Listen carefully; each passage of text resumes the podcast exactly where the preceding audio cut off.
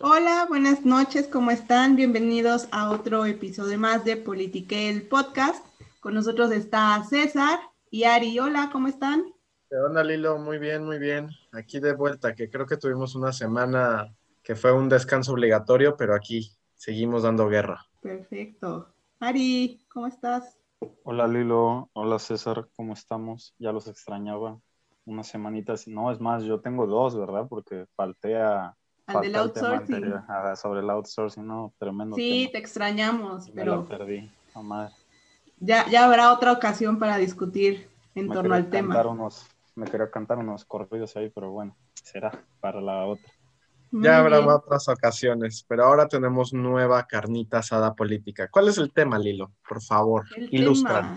Elecciones federales, ¿qué tal? Bueno, estamos en la coyuntura electoral, elecciones 2021, mucho ajetreo político, dimes y diretes, casos interesantes, la elección más grande de la historia de México, que cada elección creo que es lo mismo, pero vamos a ir desmenuzando un poquito este tema de las elecciones federales que muchos seguramente están interesados, pero otros también ya estarán un poco hartos. Pero se los vamos a contar de una manera muy simple porque yo sé que de repente esto de la en materia electoral es bien compleja con todo lo que vivimos. Yo sé que de repente también aquí en México ya estamos cansados de tanto partido político. A nivel federal son 10 partidos políticos, ¿no? De entre esos 10, 3 son, son nuevos, de nueva creación. En el caso de Morelos, por ejemplo, tenemos 23 partidos políticos. Entonces, eso dificulta un poco más esta elección. Creo yo va a ser interesante, compleja, pero bueno, es lo que tenemos, es parte de nuestro sistema electoral. Para empezar un poquito, quiero platicarles de qué es el sistema electoral o más bien cómo está conformado, porque siempre hablamos de elecciones, pero ¿quiénes hacen las elecciones? Siempre hemos pensado que el INE hace las elecciones, el Instituto Nacional Electoral. Son los papás. Son los papás, sí, sí, sí, es cierto. El INE al final de cuentas es la institución electoral que coordina las elecciones. Al final de cuentas, ¿quiénes hacen esas elecciones? Los ciudadanos. Nosotros como ciudadanos hacemos las elecciones. Lo vamos a ir tocando, pero es este. ¿Quién es el que o el órgano encargado de llevar la jurisdicción de estas elecciones? el Tribunal Electoral del Poder Judicial de la Federación. Y de repente aquí también hay esa duda de, ay, ¿no es la Suprema Corte de Justicia? No, el sistema eh, jurisdiccional justamente determinó que para materia electoral se conformara un tribunal electoral especializado en materia electoral y que se viera justamente ahí los temas electorales. Hay una instancia en la que sí llega a ser de, materia de la Suprema Corte, pero es ya prácticamente es a partir de una inconstitucionalidad, que ya sí es materia de la Suprema Corte, pero también tenemos dentro de esta composición del sistema electoral lo que es la Fiscalía Especial para la Atención de, Delitos Electorales, lo que, lo que conocemos como la FEPADE seguramente la habrán escuchado por ahí. Yo creo que todo eso lo podemos resumir, grandes rasgos, ¿ok? En una palabrita que quizá nos vaya a dejar muchas dudas y quizá desde aquí ya empecemos a, a ponerle un poco de fuego al incendio. Imparcialidad. Lo que se busca siempre o que siempre se ha buscado, al menos en esta democracia, que es una democracia tremendamente joven, yo creo que sigue en incubadora, es la imparcialidad. ¿okay? El, el, de verdad que la, la, situación electoral parta de la credibilidad ciudadana, ¿sabes? Que se tenga una total confianza en todo el proceso electoral, ¿no? Y, por ende, si todo el proceso electoral tuvo una confianza, finalmente acabar, como se llama, en un resultado que sea aceptado, tolerado en cierta forma, este, por la, la ciudadanía, el electorado, ¿no? La pregunta del millón es, la imparcialidad está en el papel o sí se ha llevado a la práctica. Ahí es opinión personal. Sí, qué, complicado, porque al final de cuentas tendríamos que irnos a los orígenes del sistema electoral, que no es como hoy en día lo tenemos, con, con estas tres instituciones que en teoría son justamente imparciales, ¿no?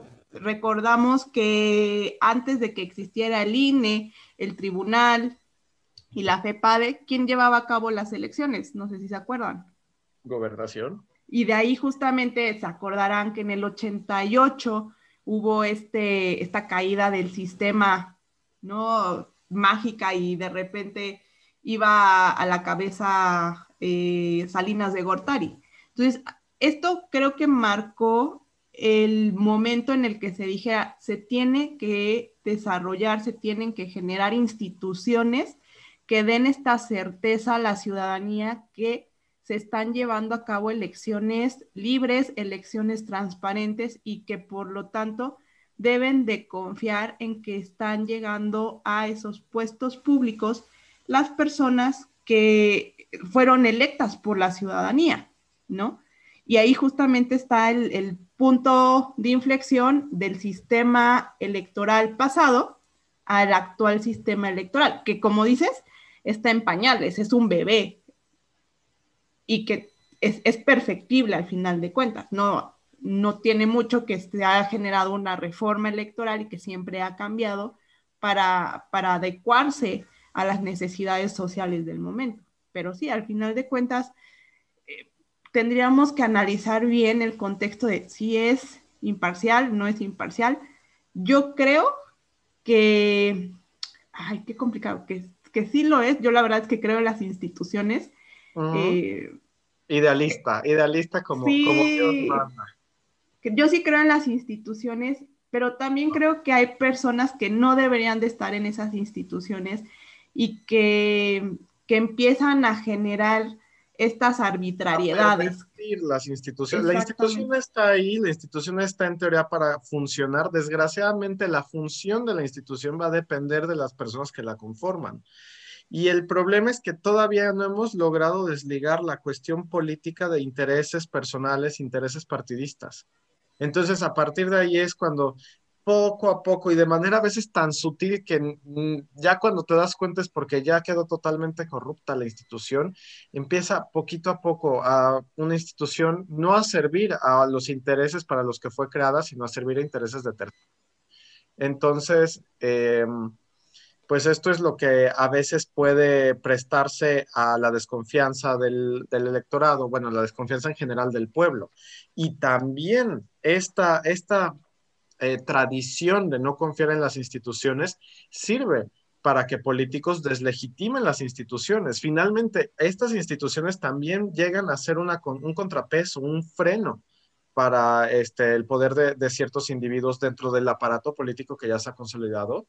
Y qué mejor manera de librarte de este freno que atacar a las instituciones con estas prácticas que desgraciadamente resultan comunes, ¿no? Claro, sí. Ahí es, es, es lo incómodo, que a, a, ojos de un político las instituciones a veces te resultan incómodas. Tú quieres ejercer el poder, no que te lo limiten. Y, ese, y este es el problema, que cuando conviene sirven y cuando no conviene son las peores instituciones, están corrompidas y mm. mil cosas más, ¿no? Ahí es en donde te das cuenta que la práctica democrática todavía sigue en una etapa un poquito inmadura. Estamos también en pañales en, mejorará, mejorará en algún momento con el, con el tiempo. Digo, ha evolucionado y, y, podemos decir en cierta forma que la evolución ha sido para bien. Ahora solo falta que la práctica evolucione junto con las instituciones. Claro, tendremos que hablar, bueno, seguramente lo hablaremos más adelante en otro episodio sobre democracia y hasta dónde va, ¿no? Al final de cuentas, eh, parte de, estas, de esta institucionalidad tiene que ver con este sistema democrático y generar estas instituciones que son el pilar de la vida, de, la, vida democrática, de la participación ciudadana, pero también la participación con, con el gobierno, la iniciativa privada y todo lo que tiene que ver con la gobernanza. Sí, es, es un tema que da para mucho, pero que evidentemente tenemos que ir eh, desmenuzando para, para entender un poquito más cuál es la razón, y no nada más instituciones electorales, sino toda clases de instituciones, empezando por la institución del Estado. Tendríamos que ver cómo, cómo generamos todo ese intercambio. Pero también tendríamos que analizar por qué actualmente son las, y, siempre, siempre que hablamos de elecciones en México, es que son las elecciones más, más importantes y las más grandes de la historia de México. ¿Por qué ahora se habla? reproduciendo, por eso son las más grandes de la historia, porque el electorado sigue creciendo y creciendo y creciendo. Claro. Ari, ¿tienes algunos datos de cuáles son los puestos a, a renovar? Ya lo dormimos, ya, ya, se quedó dormido el pobre de Aris. bueno, por ejemplo. Tengo, datos sobre. Tengo otros datos, seguramente. Tú tienes otros datos. Yo siempre tengo otros datos.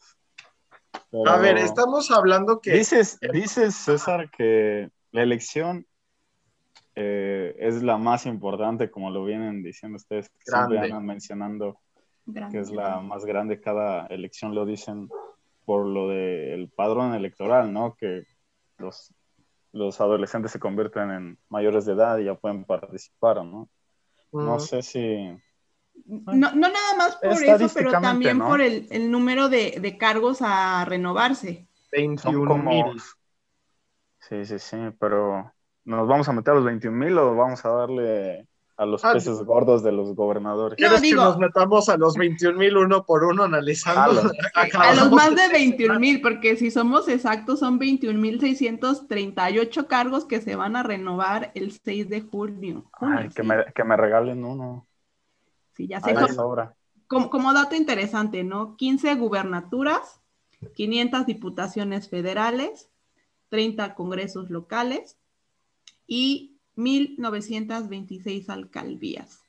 Esos son los números eh, que van de, puestos de elección popular que se van a, a, renovar, pero también van a o pueden votar, que vayan a votar eh, no lo sabemos, ¿verdad? Pero pueden ir a votar o podrían ir a votar 92.4 millones de ciudadanas y Más bien, deberían ir a votar.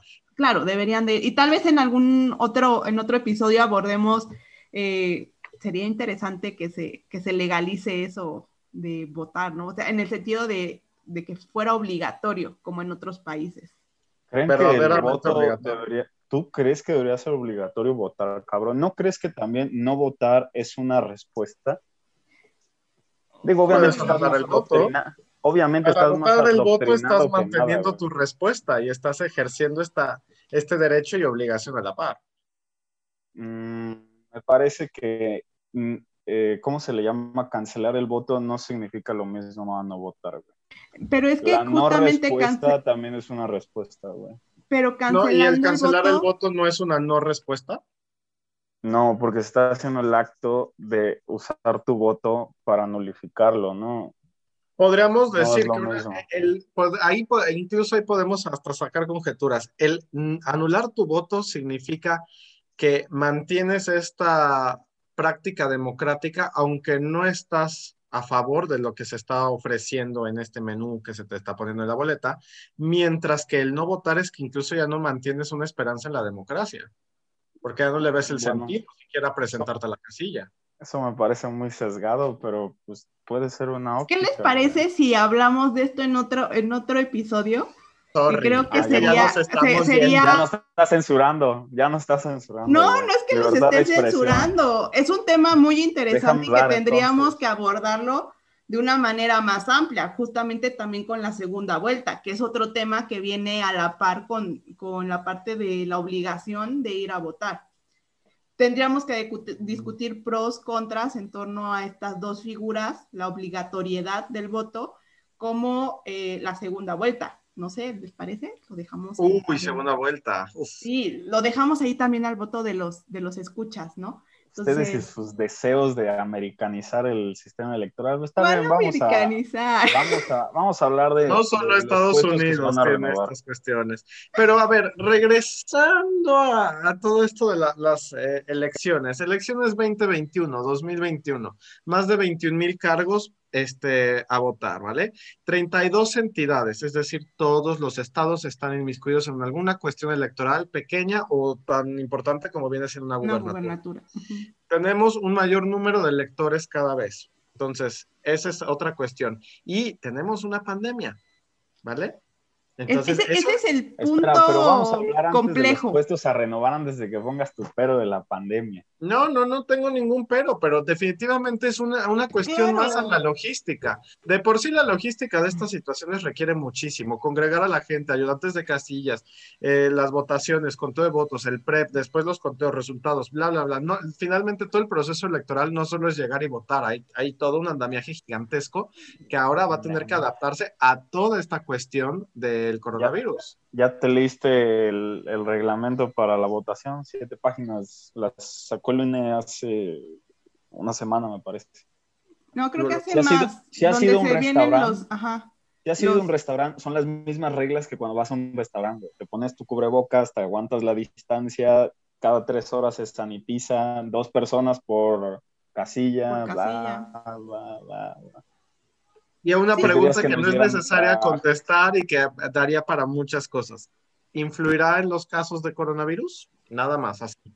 Yo, pues yo, yo, al principio del año, sí, claro, yo, yo estaba con que, bueno, yo tenía como esta prospección de que posiblemente se suspendieran las elecciones, pero creo que ya con... Me tachan a mi presi de, de facho y de autoritario, no, de por sí no les falta, ¿no? Es que, es que justamente iba en aumento. Ahí se coincido con Aristides, que se cancelan las elecciones y bueno, o sea, nos vamos a desgarrar las vestiduras. Hitler, Por eso les decía, al principio, al principio de, del año, hoy les puedo decir que no creo que se suspendan, que sí se van a llevar a cabo, pero evidentemente la dinámica es distinta. Ok, entonces, pasemos una vez a los puestos que se van a renovar. Les late. Claro, y, ver justamente el escenario que se va, a pues. tratar. Entonces, ¿con qué, entidad quieren empezar? Pudimos, somos todos. yo creo que no, es necesario hablar de las diputaciones federales porque en este país siempre los clanes siempre se han pasado las diputaciones federales entre ellos. Entonces, creo que sobra, creo que las más interesantes son las de gobernadores, ¿no? Dado que tenemos como cinco entidades en problemas con la fiscalía y con el tribunal electoral. Claro, sí, los más sonados, eh, Guerrero, Michoacán, Chihuahua. Nuevo León. Nuevo León. se añadió a la lista esta semana. Apenas, sí, recientemente. Y esta empezó a sonar el No, ¿cómo crees? Desde que sacaron el video de la candidata de Morena que no, pero, pero no, era, no, fue tan, no fue tan sonado porque no fue una cuestión tan, tan eh, judicializada o tan en, en la opinión pública como el caso de, de Salgado Macedonio, ¿no? Por ejemplo, en Guerrero, donde antes de que se, que se decreta, declarara como candidato oficial, ya venían acusaciones en torno a violencia, ¿no? Como, como precandidato, justamente les decían, es que cómo puede ser una persona Ok, creo que estamos teniendo pequeños problemas, este, ahorita con el audio, pero en cualquier momento volvemos contigo al estudio, Liliana, no te preocupes. ¿Ya no me escuchan? ¿Ya me escucho? Ya, ya es que... Ya, es que había un poco... Ajá, no te preocupes. El, el CISEN ya está escuchando. Ah, no, que ya no ya existe. Nos están, ya, ya no existe, ya no existe, ya, desapareció. Ah, sí, les comentaba el caso de Salgado Macedonio, ¿no? Al final de cuentas fue uno de los casos más sonados por esta, esta situación de supuesta violencia, ¿no? Y lo, marco como supuesta violencia porque está en proceso de, em, de averiguación. Entonces, desde ahí, creo yo, empieza el problema con las instituciones, y no tanto problema, más bien la intervención de las instituciones electorales en este tipo de casos. Luego lo vamos a ver con, con la falta de, de pues, transparencia en el uso del recurso. Sería el ejemplo de Salgado Macedonio, que las instituciones están funcionando o que las instituciones están siendo usadas. Pues es que al final de cuentas hay, hay, hay comentarios, hay opiniones muy divididas, ¿no? Eh, desde mi perspectiva, yo creo que las instituciones hicieron lo pertinente. Es más, ni siquiera, así lo veo al principio, ni siquiera querían quitarle la candidatura, tal vez, y, y sí, justamente en relación a, a, ley, en lo correcto, ¿no? No se le puede quitar la candidatura porque no está preso. Y entonces estaría violentando sus eh, derechos político-electorales. Pero sí se está interviniendo en la elección dando juicios desde una institución que no tiene que ver con la pertinencia de un proceso. Claro que sí. O sea, por ejemplo, presunción de delito. Ok, todos son presuntos este, criminales en el país, ¿no? Entonces sale el INE y dice, ah, bueno, esto está sucediendo con el señor Salgado Macén. Por mí que gano, que pierdo, que su hija gane o que su perro gane, el perico, quien sea, pero o sea, sí está interviniendo el INE de esta forma y está actuando como si fuera otro órgano. No, de hecho está todas sus facultades. Eh, al principio, en, esta, en este caso de, de, de, la supuesta violación y demás, si el INE lo regresa, se va al tribunal y el tribunal dice continúa y ya, ahí se acabó. Pero es que no se acabó y es justo lo ah, que Ah, no, pero cuando le quitan la candidatura no es por las violaciones. Ah, no, es, por lo del gasto de precampaña. Exactamente. Eso yo sí estoy de acuerdo. Si no lo presentaron, pues. Mm, pues ya. lo pertinente, ¿no? Ya Pero no se ha hablado de, de, que su suspensión se debió a que no presentaron los gastos de precampaña. Toda la, la campaña propagandista que se ha dado en contra de él ha sido del nepotismo con su hija, que bueno, no sé si se pueda considerar nepotismo porque pues, es una decisión de partido.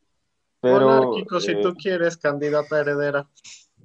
Bueno, nada marca que vaya a ganar ella. Digo, seguramente sí va a ganar. Sigue arriba, sigue arriba, tiene como 45% en las encuestas. Va, a ganar, porque al final de cuentas, indeciso el nombramiento de la hija llega a fracturar muchísimo a Morena y a Guerrero. O sea, no a Morena a nivel federal ni nada, pero tenemos al, ¿cómo se llama? Al, al se me va el nombre, al dirigente de Morena a nivel este, estatal, que pues finalmente está, está este descontento incluso dentro de las filas del partido a nivel estatal por este nombramiento. Y de hecho, él mismo ya hizo una declaración en medios de, a ver, se trata de una candidatura, se trata de una herencia. Y él dice, esto no es una monarquía para que estemos heredando un puesto. Finalmente se hizo un simulacro en el que se pone a la hija con otros dos este, tremendos desconocidos que nadie ubicaba. De hecho, nadie ubica a la hija. Si la hija la hubieran puesto en estas cuestiones de encuestas con el nombre que tiene Evelyn este, Salgado, Salgado, no sé qué, nadie, lo ubicaba. En las encuestas tuvieron que ponerla como la hija de Salgado Macedonio. Es más, ya aparece como la torita en las, en las boletas ya aparece como bueno, pero la eso torita. Es, eso aparece como la torita y lo peor de eso es que nadie la llama como la torita. Pero entonces también estás hablando de, oye, llega e, esta situación, incluso lastima al mismo partido. ¿Y por qué la obligatoriedad de mantenerla? Bueno, no sé si estábamos viendo por el bienestar del partido y de sus... A mí el bienestar del partido ni me va ni me viene, pero la cuestión aquí que estamos hablando es, oye, qué calidad de partido, qué calidad de política tenemos, que tenemos a alguien que tiene unos, una investigación pendiente por violación y no importa, lo podemos poner como candidato. bueno, pa, pero al principio del programa estabas diciendo que tenemos un buen instrumento. Bueno, según tus palabras, estamos en pañales, pero sabes que si, si al, estamos en pañales. Si al partido no le interesa, es prácticamente como si nos estuvieran orinando y no nos dijeran que está lloviendo. No se están tomando esa mínima molestia bueno, pa, déjame terminar. Bueno, pa, déjame terminar, ¿no? Dijiste ah. que tenemos un buen instrumento, que es el voto. Bueno, incita a la gente, invítalos a que salgan a votar una buena propuesta. ¿Cuáles son las propuestas de la hija de Macedonio y de cómo se llama el contrincante este Moreno Arco? El que es del PRIPE, madre de Dios, PRI-PRD en coalición, o sea, bueno, el chiste se cuenta. Son las propuestas de esta mujer, las pobres propuestas de esta mujer, ella solita tiene más probabilidades, digo, de que va a ganar, va a ganar, pero tiene más probabilidades de ganar un poco más votos y más decencia si se queda callada. Ella primero, ahorita, tiene la obligación de abanderar estos movimientos feministas dada la situación del papá, ¿no? Entonces, hay ciertos instantes en los que se le, se le invita a que hable, no tiene el carisma del papá, no tiene definitivamente el colmillo que tiene el papá independientemente de lo que sea, ya tenía una carrera política, no lo tiene, la mujer tiene que llegar a, y leer los discursos, ¿ok? Cada quien. Segundo, cuando ella está abanderando estas causas feministas, se le empieza a cuestionar todo lo relativo al aborto, violencia de género, y entonces prefiere quedarse callada.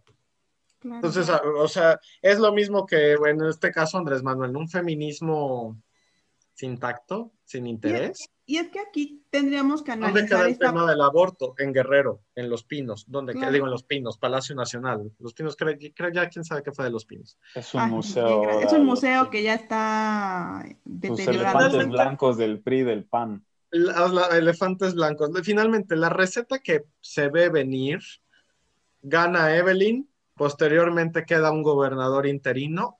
¿Quién va a ser el gobernador interino? Y finalmente después puede haber una reelección de un gobernador, primero como gobernador interino y después como gobernador. Tendríamos que ver la constitución de Guerrero, ¿no? Que al final de cuentas, justamente ese, eso es lo que, lo que va a pasar. ¿Quién va a gobernar? No va a gobernar Evelyn. Ah, no, si no ha cambiado en nada, la estrategia, la campaña, el discurso y las propuestas son las mismas que se mantienen de uno a otro.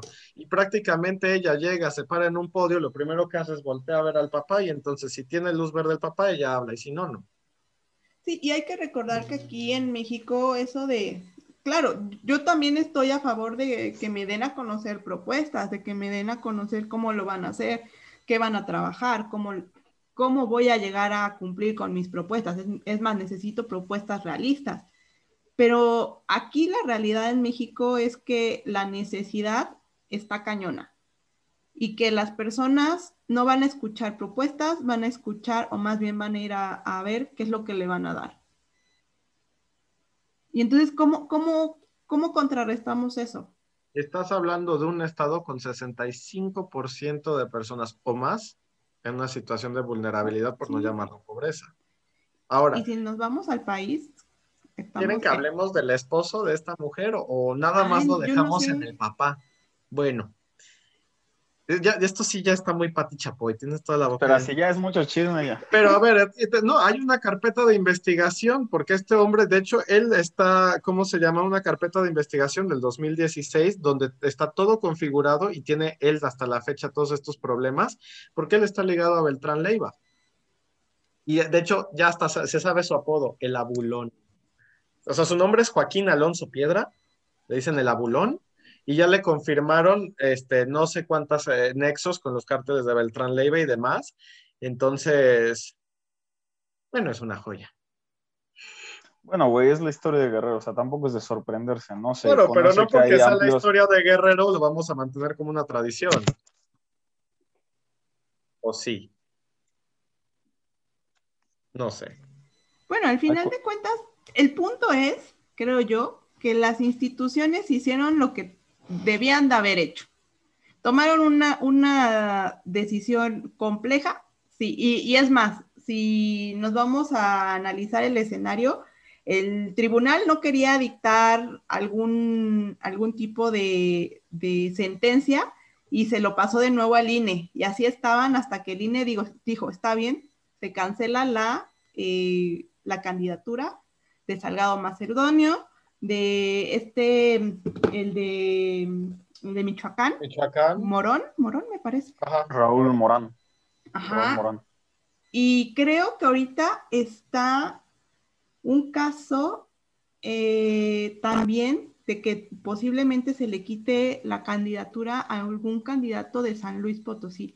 Apenas es reciente, lo estaba leyendo ayer, no recuerdo. Creo que es el de Pedrosa, el que, como siempre, candidato del PAN-PRI, que tiene vínculos con el crimen organizado ahí en el Bajío. Adiciones. Entonces, al final de cuentas, estamos viendo que las instituciones sí están haciendo su trabajo desde mi perspectiva como ciudadana, yo estoy viendo que están haciendo y están haciendo respetar la ley, sino para qué está la ley, para saltársela por el arco del triunfo. Es una, es una buena, una muy buena pregunta y quizá contestarla nos mete en más problemas que respuesta. Claro, y al fin, pero también aquí el peso de la opinión pública es lo que cuenta, porque por una parte está súper dividido entre que eh, es, eh, no se le debió haber quitado la candidatura ni a Salgado ni a Morón, pero tampoco, y por otra parte, no, qué bueno que se la, se la quitaron. Eh, o por otra parte, dicen que, los que, que, las instituciones con esto se mueren porque no están haciendo su trabajo.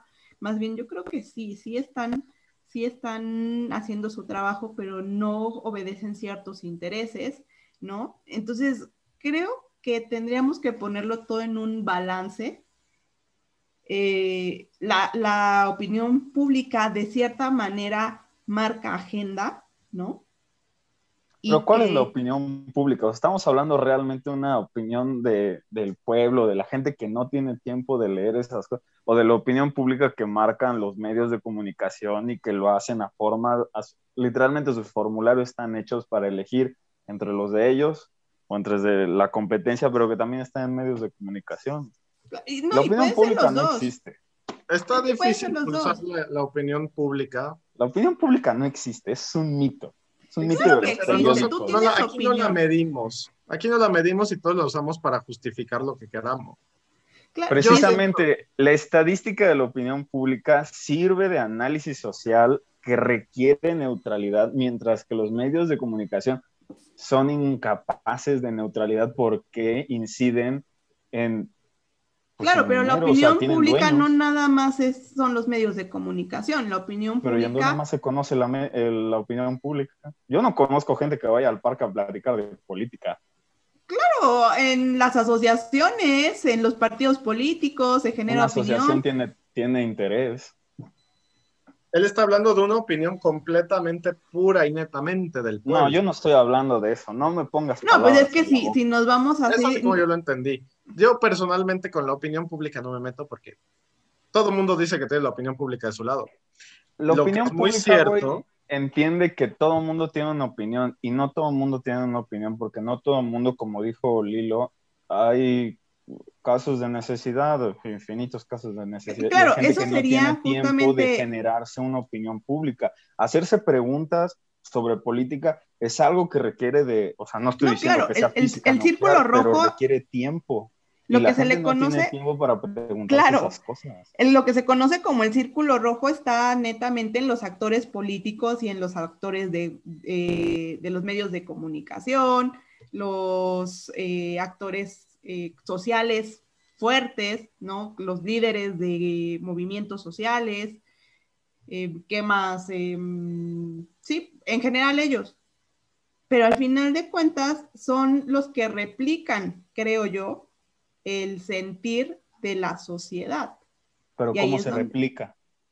Pues a través de estas voces de los líderes interpretan el sentir de la sociedad. Pero, Madre Santa, eso significa que entonces hay un consenso de los problemas, ¿no? Y bueno, yo no sé, la verdad, quiénes son estos líderes de opinión y eh, dijeran en Argentina, yo no sé quién los conozca y cuántas copas tengan, ¿no? Pero, o sea, ¿cómo podríamos hablar de líderes de opinión? Entonces tendríamos que estar hablando de que hay consenso sobre los problemas y un consenso sobre soluciones porque a la hora que se, digo, no todos hacen eh, formato de, cuestionario, pero no sé, César acaba de decir un ejemplo, pero digo, hay un millón de ejemplos de líderes de opinión, pero cómo ellos se dictan como voces del pueblo, ¿no? O sea, no, eso es lo que se me hace complicado a mí de, lo de la Tendríamos que, generar, bueno, actualmente hay una herramienta que se usa mucho en sociología, en cuestiones justamente de análisis de, opinión pública, que son el social listening, y es estar escuchando, eh, escuchando de manera virtual o escuchando de manera personal lo que se dice, ¿no? En un restaurante, en el parque, como tú lo dices. Sí, es bien complejo, son estudios cualitativos, pero cualitativos muy complejos y muy tardados, pero que al final de cuentas te van a decir cuáles son las inquietudes de la gente. Y creo que eso es lo que les está faltando a muchos de nuestros candidatos, escuchar realmente a la gente sus eh, necesidades, sus, em, pues, sus problemáticas y que entonces les hablen de esas problemáticas y cómo se van a solucionar de una manera real. Porque, bueno, eso, eso ha faltado desde 1810. Claro, pero ahorita que se tienen, creo, un poco más las herramientas, tendría que estar pasando. Creo yo, yo veo estas elecciones un poco, además, no sé si ustedes también lo vean, desoladas, como tristes, no las veo con, con ese punch de, de elecciones. No sé si tal vez sean porque son las elecciones y, y por lo general pasa en las elecciones intermedias, pero sí veo mucha apatía y además, no sé, no sé ustedes, tengo también esa percepción que las elecciones puede que se ganen no nada más con los votos, sino que van a terminar en los tribunales, en el tribunal, ¿no? Decir, no, es que no sé qué, es que por el derecho de, ser mujer, por el derecho indígena, por mil cosas, o eh, justamente el conteo de votos y demás. Entonces, no sé qué opinen en torno a estas elecciones, además de todos estos casos que se han dado en, ni siquiera habían em, empezado formalmente y ya estaba, ya estaba, ya había mucho de qué hablar. Sí, yo, yo sí creo lo que dices, estas elecciones sí están poco grises, apagadas, si lo quieres, ¿ok? No, no, han, no, han, no han tenido ese, no sé, esa euforia o bueno, es, toda esta cuestión que generalmente suele rodar a las elecciones. Ahora, también no es lo mismo, no estamos eligiendo un presidente, que ahí sí, hay una tensión mediática brutal, y también hace esta, esa competencia política más encarnizada, que esta está siendo brutal. Em, pero también en un contexto un poquito más internacional, un poquito más mundial, estamos encontrando que la gente ya está totalmente desencantada de la democracia. ¿Cuántas, gente, ¿Cuántas gentes, cuánta gente no va a llegar a votar? Es decir, da igual, de todas maneras todos son iguales. Sí. ¿Cuántos votos no van a estar encausados? No hay por quién votar. ¿Cuánta gente no piensa eso? Entonces, eso no es algo que se piense del fin de semana pasado No, eso no se piensa de un fin de semana a otro. Estamos, eso se está viviendo desde hace mucho tiempo. Es una crisis democrática que se está viviendo en la región y incluso a nivel mundial es brutal. Hay muchos jóvenes que ya no tienen el interés en la democracia, que no ven la diferencia entre una democracia y un gobierno autoritario. Si no, no hubiera llegado, por ejemplo, Bolsonaro a Brasil. Y eso fue lo que ocurrió. Nada más y nada menos. Creo que dos de cada ocho personas en América Latina no tienen el más mínimo interés por la democracia. Cree, ni confía, ni prevé que la democracia sea la solución. Entonces, con ese panorama, ¿para qué estás gastando dinero en papeletas y en boletas y en casillas y demás? Y de todas maneras no, no va a ser un verdadero interés. Y eso, eso ya es una cuestión ya regional y México definitivamente se ve impactada. ¿Cómo vas a mantener tú el interés en la vida política del país si tenemos casos de corrupción? y creo que ese es el, punto, ¿no? El, desencantamiento de, la vida democrática tiene que ver con, con la apatía y justamente con esta parte de de la corrupción. Si yo no veo que se está trabajando, pues ¿para qué sigo votando por las personas que dicen que me representan, pero no me representan? Y entonces ahí vemos, vemos esa dinámica de, bueno, pues, si es la hija, pues está bien. Si es otra persona, y voy de todas formas, voy a votar por Morena, ¿no? ¿O tú qué opinas, Ari? Ah, César. Este... No, adelante, adelante. Adelante con Aris. No, no creo que sea una cuestión de que la veamos.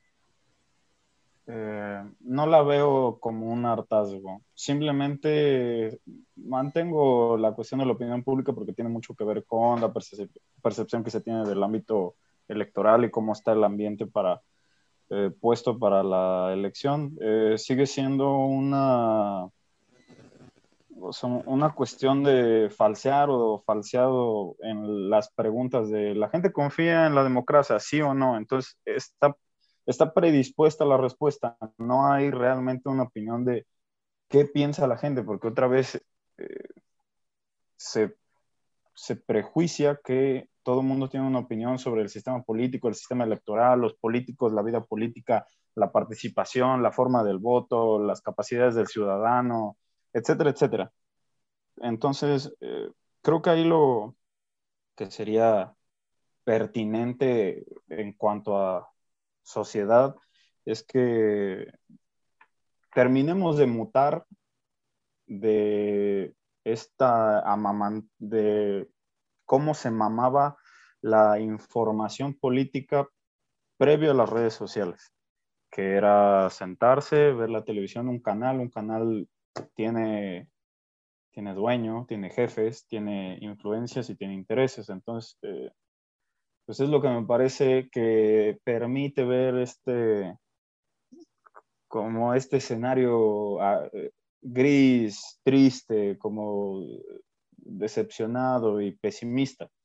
Eh, no creo que sea realmente la situación, creo que la gente todavía viene con la inercia de lo que se dio hace, hace unos cuantos años y habría que, habría que medir si no es una vez más la injerencia de los medios de comunicación tradicionales, y no nada más los tradicionales, sino las nuevas formas de comunicación que existen.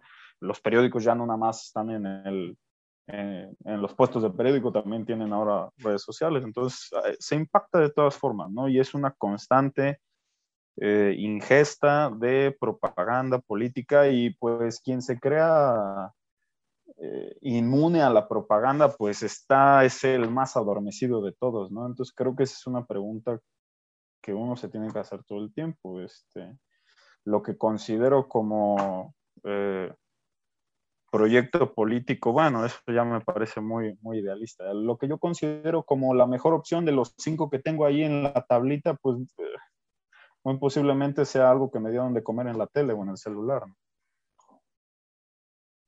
Sí, claro, al final de cuentas vamos a ver que estas elecciones son de quién genera una mejor percepción que otro, ¿no?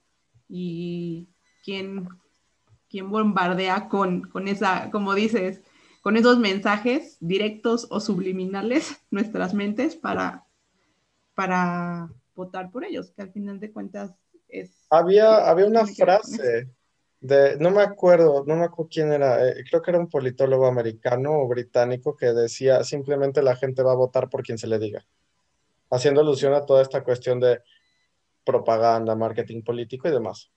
Sí, claro, al final de cuentas. Creo que esa es una de las fallas que tiene el Instituto Nacional Electoral, o sea, se sigue permitiendo este tipo que no es, no son propuestas políticas, o sea, digo, ya no tocamos el tema de. Samuel García porque me lo dejaste me lo dejaste pendiente, César, del programa anterior, pero ¿sí ah. vieron cuánto aumentó su porcentaje de...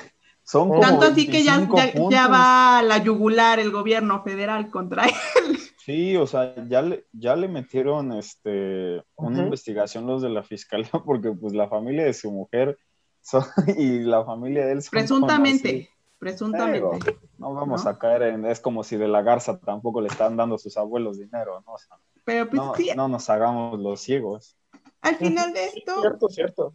Al final de esto, eh, ¿con qué nos quedamos de, en estas elecciones? ¿Cuáles sus conclusiones, su, su, su, visión eh, para el 6 de junio y después del 6 de junio? Visión, misión y valores. Ok. Ah, bueno, Primero que nada, le va a ir bien a Morena. Definitivamente, el legislativo lo, se lo lleva a Morena. ¿A qué decir que no? Sí, sí. ¿Ok? Hay un ¿Quieres que gane otra vez en la Cámara? Sí, claro, hay un 65-68% de aprobación. Morena está fuertísimo. Evidentemente es el primer lugar, sin lugar a duda en cualquier encuesta. Le va, no pisando los talones. Por debajo de Morena queda el PAN y después levemente pisando los talones al PAN está el PRI. Todos los demás ya. Ahí, ahí se van repartiendo y se van peleando. Ahora, eh, ¿qué pasa? Bueno, este 65-68% de aprobación de Morena eh, es lo que le está otorgando, por ejemplo, una indudable victoria en el legislativo. Definitivamente es lo que el partido necesita para continuar la agenda. Em, encontramos que eh, eh, la opinión pública, sea cual sea, y sea, cual sea y sea de quien sea, de todas maneras es susceptible a las acciones de los políticos. ¿Ok? Es decir, entonces, ¿cómo no afectar la opinión que tienen de ti siendo, este, siendo de Morena? Eh, los no tropiezos, pero a veces piedritas, incomodidades que tiene Morena, y esto viene desde la punta de la pirámide hasta las partes más bajas, son temas eh, que ahorita están siendo de bastante importancia, feminismo, eh, toda la cuestión de la seguridad y recientemente el metro. ¿Qué es lo único que se necesita para mantener números bastante buenos, mantener este 65, 68 o incluso aumentarlo? En este ah, caso. ya, vamos, ya vamos a dar recetas. Espérate, yo también quiero dar la mía. Recetas, bueno, lo único que yo voy a decir no es nada más que tacto. Tacto a la hora de hablar, tacto y nada o sea, más. Que eres, o sea, que lo, aceptas la tesis, eres correctamente político. No, más bien yo creo que hay que ser empáticos con las necesidades. Político, ni soy empático. Lo único que yo soy es que yo me estoy poniendo en el lugar de Morena y yo quiero votos. No me quiero echar en contra en este momento que tenemos elecciones. ¿Qué pasa? parte realista. Simple, sencillo y llano. Que los feminicidios, no decir ya chole, que lo del metro, no decir al carajo. Y simple y sencillamente, si no sé el tema, me mantengo calladito y, y alguna respuesta salomónica en algún momento se me tendrá que ocurrir. Y si no, callado, sigo manteniendo mis porcentajes y San se acabó el problema. Es la receta con la que Morena mantiene o aumenta los números. De todas maneras, está en un punto tan cómodo que puede darse el lujo de perder unos cuantos este, puntos y no hay ningún problema. ¿Ok? Definitivamente, ganador es Morena. Ok, Ari. Eh, yo, le doy, yo le doy 10 gobernaturas de las 15. Digo, no se puede hacer nada con ese estado de Querétaro. Más inexpugnable, está increíble esa cosa. Eh, se pierde Baja California Sur, sí. Eh, con todo lo de, Corral, yo creo que eh, sí va a ganar ese man, el Curi, ¿no? No puedo con su. Ah, este, pues sí, Corral ya terminó de sacar a Eugenia, no la va a ganar. Michoacán y Guerrero las gana Morena. Monreal, con todo lo que le acaba de suceder, la va a ganar y se lo va a llevar de calle. Pero, este, Dios bendito, nada más de imaginar que el bastión más industrial del país va a quedar en manos del Samuel García, me dan ganas de. Ahora, ¿viste lo que hizo? emigrar a Honduras caminando en, de rodillas. ¿Viste lo que hizo el candidato del PRIARIS? ¿Quién? ¿De la Garza? El que sacó el video. Güey, te dije que sacó el video de la candidata de Morena que estaba en un curso con los estos de la secta esta sexual. Ajá, Nexium. Pero esclavista. ¿Viste lo que hizo esta semana? Este de la Garza. Se fue a la OEA. Ah, que se fue a quejar, ¿no? De que a Samuel García le quitaban dos recreos y a él le quitaban cuatro, ¿no? Que, que eran momentos, que creo que dijo eran momentos oscuros para la, democracia en, en México. Bueno, o sea, digo, sabe con quién ir a acusar, sabe que, hay que ir con papi a Estados Unidos, pero dices, oye, por favor, o sea, de, verdad que no haya cual irle. temo por Nuevo León, pobres de los neoleoneses, les mando un abrazo, te prendan veladoras porque está de la fregada. Ay, güey, nosotros tenemos a Cuauhtémoc, que está de, luto de sin, sin comentarios. Hablamos por experiencia, entonces con mayor razón tenemos autoridad para hablar del tema, hablamos con experiencia. No, no, voten, voten por la mejor opción, por favor. ¿Y cuál es esa mejor opción? pues ellos sabrán. Ya para concluir, este, no, no, no, eso de la opinión pública, no, no sean... Marca agenda. Me voy a, me voy a chutar el, el refrán de cachorro del imperio, pero ahora sí que van a ser cachorros de la propaganda, porque no, eso no existe, o sea, es, es imposible eh, una decisión así cuando uno está de 8 a 6, 7 de la noche chambeando, es imposible tener una idea del panorama político. Entonces, es pura propaganda. Es el canal que prendiste o el video que te tocó ver y, ay, sí, suena bien o se ve creíble, bla, bla, bla. Entonces, yo creo que por ahí, por ahí se podría dar una primera acción de la ciudadanía de, de como, no desarticular, porque pues, no es como, como que vayan a vencer al duopolio, ¿no? Pero pues sí, por lo menos empezar a emanciparse poquito. No, no organizarse, ya no, no pido eso, sino que haya cierta, eh, madre, no quiero decir conciencia, sino criterio? conciencia cívica. Que, se dé tantita lectura a lo que tenemos y que no, no vayamos otra vez sobre, digo, yo soy partícipe del presidente, no lo niego nunca, pero pues sí debo decir que sus, sus candidatos a gobernadores, pues sí son, algunos sí son... sí se pasó, sí se pasó. Son un vómito físico, ¿no? O sea, pero bueno, este... Bueno, son los lujos que uno se puede dar con el apoyo que tiene. Sabes que ponga, si pones a, una vaca de candidato, van a votar por él. Es un lujo que se está dando. No sé si sea un lujo, más bien creo que es un riesgo, pero bueno, óptica diferente. Óptica diferente, sí, en cierta forma sí, es un riesgo también, eh, pero le va a ir bien y él sabe que le va a ir bien. No tiene miedo. No, los valientes nunca tienen miedo, eso es cierto. Ahí pues está. Ahora, el problema es que si, si empieza a pecar de valiente y después empieza a confiar y ta, ta, ta, ahí es en donde sí. Tiene que ser responsable, claro. responsable de las acciones. Viejo lobo de mar, no, no le venden gato por liebre. Pero bueno.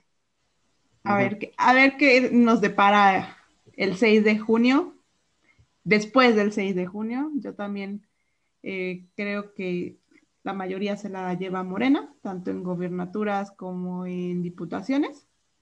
Entonces, em, creo que aquí la oposición se quedó dormida, no, no generó la estrategia que debió de haber generado para ganar esos escaños que tal vez hubieran sido muy, muy buenos para, para ah, balancear. No exactamente, no ha habido oposición.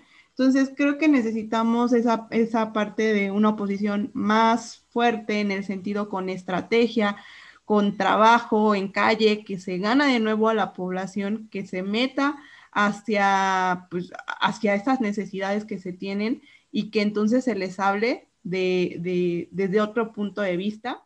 Creo que eso es lo que le está faltando a la oposición. Es que, ajá, bueno, sí, sigue, sigue, sigue, sigue. Y bueno, no, nada más complementando lo que decía Ari, sí, necesitamos cultura política, cultura democrática, que es la clave para empezar a generar criterio y empezar a elegir a nuestros gobernantes de la mejor manera posible. Es muy idealista, pero creo que no es imposible. Se está trabajando en ello. Tenemos una, entre comillas, y eso es un animal mitológico, oposición pero es una oposición reactiva, no activa. Exactamente. O sea, eh, se cae el metro y entonces empiezan a ver ahí nichos de oportunidad, eh, tal cosa y nichos, nada más están buscando cuando se les ofrece la oportunidad, no están buscando realmente ser no es activa, no es proactiva, exactamente. Y lo que me extraña, el, el PAN, que en teoría le ha, tocado una cuestión histórica de oposición desde uh, y no sabe qué hacer. Entiendo que el PRI esté sacado de onda, entiendo que el PRI no tenga ni la más mínima idea de qué está ocurriendo, pero el PAN, por Dios. Espera, ¿el PAN era oposición del PRI? Claro, claro. Pues nada más, yo creo que nada más en un libro de Gómez época en la que tú decías que eras panista y eras el apestado de, todo el, de toda la colonia, porque cómo era posible que estuvieras con ese partido. A ese grado de oposición llegaba. No, hubo una época, la sociedad. Hubo una época en la que si tú decías que eras panista, la gente te miraba raro. Lo mismo que decías que eras protestante. Y esa es como decir ser es como decir ser nazi, güey, o de la secta del Ku Klux Klan, güey. Históricamente, el ser panista te, remonta al momento en el que estaba el PRI en su apogeo y el PAN a la sombra viendo qué podía hacer. Y ahora resulta que el PAN está en una posición que desconoce cuando es la posición que durante, ¿qué? 60 años. Muy pasivos, sí, muy pasivos. No, no, sé, no sé en qué momento el el conservadurismo se convirtió en opositor reactivo, pero bueno. Bueno, esto, lo podemos discutir en, próximas, en próximos episodios. Sería interesante, ¿no? Pero, sí, al final de cuentas. oposición. Necesitamos sí, necesito, oposición. Sí, definitivamente. yo no comulgo con las ideas del PAN, pero los pobres están dormidos en los laureles, ¿ligas algo?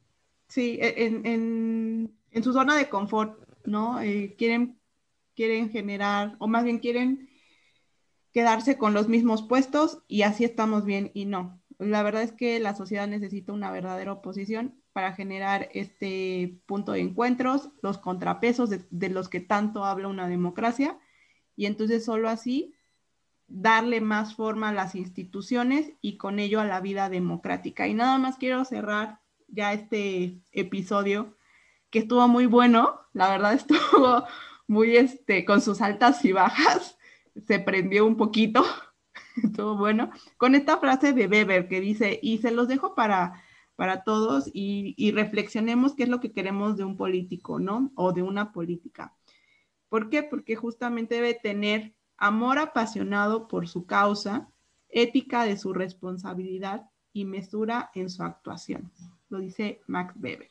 Bueno, pues alguna otra frase célebre, algo que quieras decir, Aris, antes de acabar. Ninguna, hermano. Ninguna, perfecto. Pues no, ni nada, nada, nada que decir, solamente un abrazo a los pobres de Nuevo León. Porfa, elijan bien. su voto. Porque les dan de comer a medio país. En fin, luego hablamos. Muchas eh, gracias. Nos despedimos. Gracias por llegar hasta acá. Cuídense muchísimo. Cualquier cosa, comentarios que tengan, por favor, háganlos llegar. Eh, no sé qué les pareció este video, toda la retroalimentación, pues aquí estamos y nos estamos escuchando en siguientes podcasts, ¿vale? Entonces, pues un abrazote y aquí estamos. No se olviden de compartirnos. Bye. Chao, chao.